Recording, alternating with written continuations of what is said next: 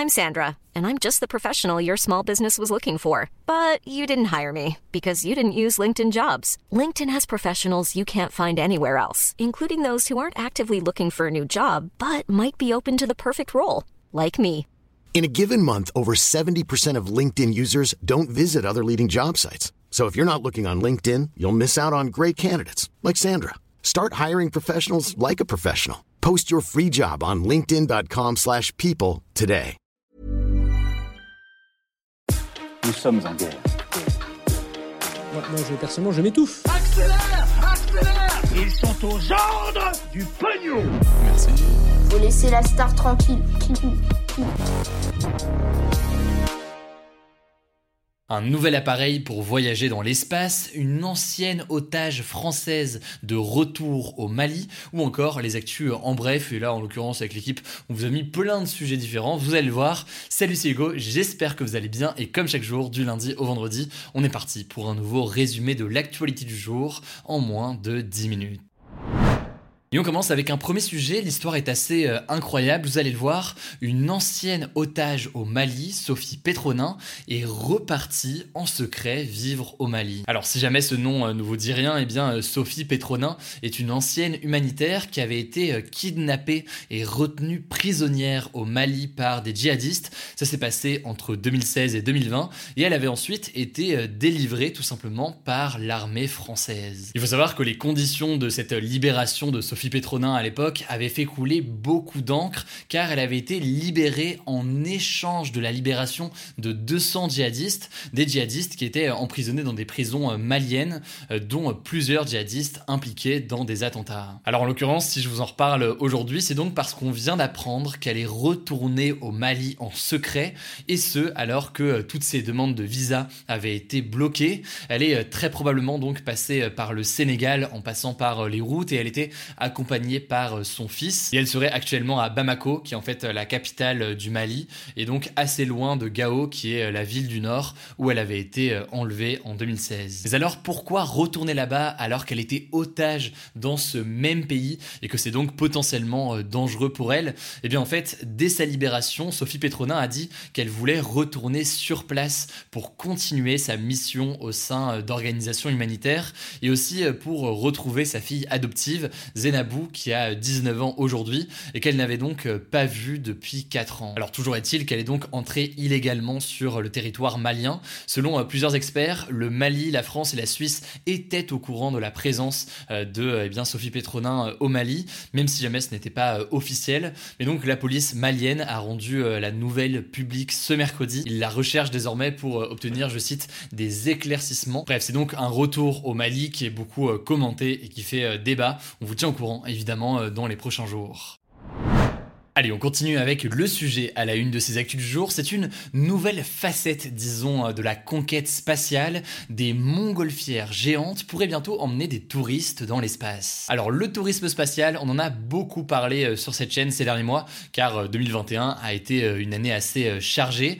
Cet été, pour euh, la première fois, des touristes ont été envoyés dans l'espace par trois sociétés euh, privées. Il y a eu Virgin Galactic, il y a eu Blue Origin, qui est en fait euh, l'entreprise de Jeff Bezos, encore euh, SpaceX avec donc euh, Elon Musk. Et euh, en octobre, eh bien, la Russie de son côté a envoyé deux personnes dans l'espace pour le tournage d'un film. Voilà, c'est des activités plutôt classiques. Nous, on joue à FIFA, on regarde les events. Bah eux de leur côté, écoutez, ils préfèrent tourner des films dans l'espace. Alors ce tourisme spatial est amené à énormément se développer dans les années qui viennent. Le truc, c'est que pour l'instant, c'est quelque chose qui est réservé à des personnes extrêmement riches parce que bah, ces lancements se font dans des fusées qui coûtent assez logiquement plutôt cher. Et par exemple, le prix d'un billet pour le dernier voyage dans l'espace de SpaceX, c'était de 43 millions d'euros. Alors face à tout ça, on a donc des startups américaines qui cherchent à développer des alternatives et notamment donc ces fameuses montgolfières. Alors concrètement, elles s'appellent pas des montgolfières, c'est des ballons stratosphériques, rien que ça. Et il y a notamment euh, l'entreprise Worldview euh, qui travaille dessus et qui a dévoilé le mois dernier son dernier prototype, qui n'en est donc qu'à ses tout débuts, mais qui espère un premier voyage en 2024 donc dans 3 ans. Alors concrètement, c'est donc une sorte de super montgolfière au design un peu futuriste qui pourrait voler jusqu'à 30 km au-dessus de la Terre. Pour vous donner une idée, 30 km c'est environ 3 fois plus haut que les avions de ligne aujourd'hui. Alors 30 km de haut, c'est pas officiellement l'espace qui commence plutôt à 100 km de hauteur, mais ça reste quand même une altitude qui est déjà suffisante pour pouvoir admirer notamment la rondeur de la Terre, puisque oui, spoiler, eh bien la Terre est ronde, elle n'est pas plate. Et ces ballons stratosphériques auraient donc plusieurs avantages. Déjà, un prix beaucoup moins élevé, puisque l'entreprise Worldview a annoncé un prix autour de 43 000 euros par personne pour un aller-retour de 8 heures. Alors ça reste très très cher, on va pas se mentir, mais c'est quand même beaucoup moins cher que ce qui, ce qui existe aujourd'hui avec euh, les vols, les premiers vols touristiques euh, de SpaceX ou autres. Et euh, deuxième avantage, eh bien, les conditions de voyage seraient beaucoup plus confortables qu'avec des voyages en fusée, et donc ça permettrait potentiellement de séduire un public plus large. Bref, c'est des prototypes, tout ça reste au-delà de ça, évidemment très très cher aujourd'hui, même pour cette super montgolfière, mais ça pourrait évoluer dans les années qui viennent, et ça me semble donc assez intéressant de pouvoir faire un petit point sur tout ça aujourd'hui. Et au passage, il y a un aspect là qu'on n'a pas forcément développé aujourd'hui, c'est l'aspect environnemental et le risque en matière de pollution. Euh, c'est un sujet qui a été pas mal détaillé dans des articles avec des chiffres détaillés ou autres sur l'impact environnemental de tout ça. Ça me semble logiquement aussi euh, intéressant à évoquer. Du coup, si ça vous intéresse, eh bien, je vous mets des petits liens directement en description.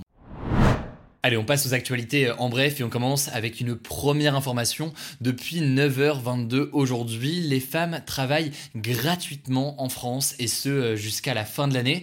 Alors en fait, euh, pourquoi est-ce qu'on dit ça? Ça vient d'un calcul de la newsletter féministe Les Glorieuses qui vise à dénoncer l'écart de salaire entre les hommes et les femmes. En effet, les femmes françaises gagnent 16,5% de moins que les hommes selon les chiffres d'Eurostat.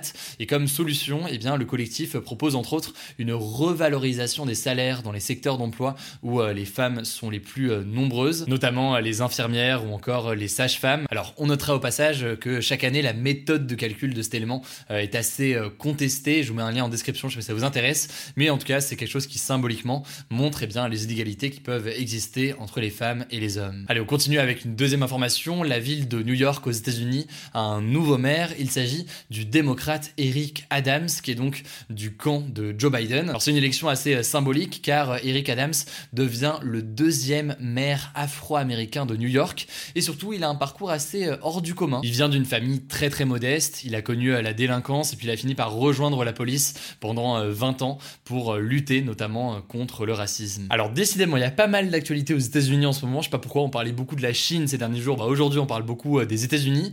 Et en l'occurrence eh bien on part cette fois-ci à Dallas au Texas où des centaines de proches du mouvement QAnon, donc un mouvement euh, persuadé notamment que Donald Trump a réellement remporté la dernière présidentielle, eh bien se sont euh, réunis ce mardi tout simplement pour attendre la réapparition du fils de l'ancien président américain John Kennedy, euh, John Kennedy Jr. donc, qui est pourtant mort il y a 22 ans. En fait, ils se sont rassemblés à l'endroit où John F. Kennedy a été assassiné en 1963, car selon une théorie diffusée sur les réseaux de QAnon, eh bien son fils qui lui est mort en 1999 dans un accident d'avion, eh bien devait réapparaître vers midi euh, le 2 novembre pour annoncer un retour de Donald Trump en tant que président des États-Unis. Alors en l'occurrence, eh bien John F. Kennedy Jr. n'est pas apparu et la pluie a fini par disperser euh, la foule. C'est en tout cas une histoire qui a beaucoup fait réagir aux États-Unis. Alors avant le débat, aujourd'hui petit flashback décidément encore sur les États-Unis.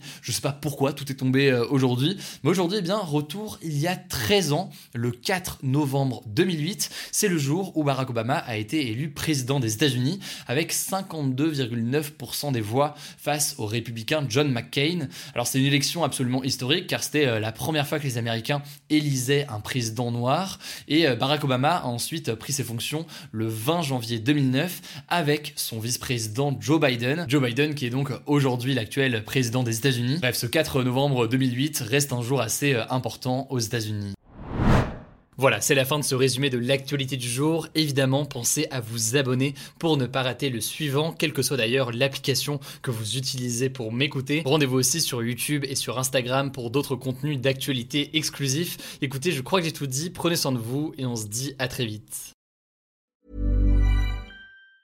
Hey, it's Danny Pellegrino from Everything Iconic. Ready to upgrade your style game without blowing your budget? Check out Quince. They've got all the good stuff, shirts and polos, activewear and fine leather goods, all at 50 to 80% less than other high-end brands. And the best part? They're all about safe, ethical and responsible manufacturing. Get that luxury vibe without the luxury price tag. Hit up quince.com slash upgrade for free shipping and 365 day returns on your next order. That's quince.com slash upgrade.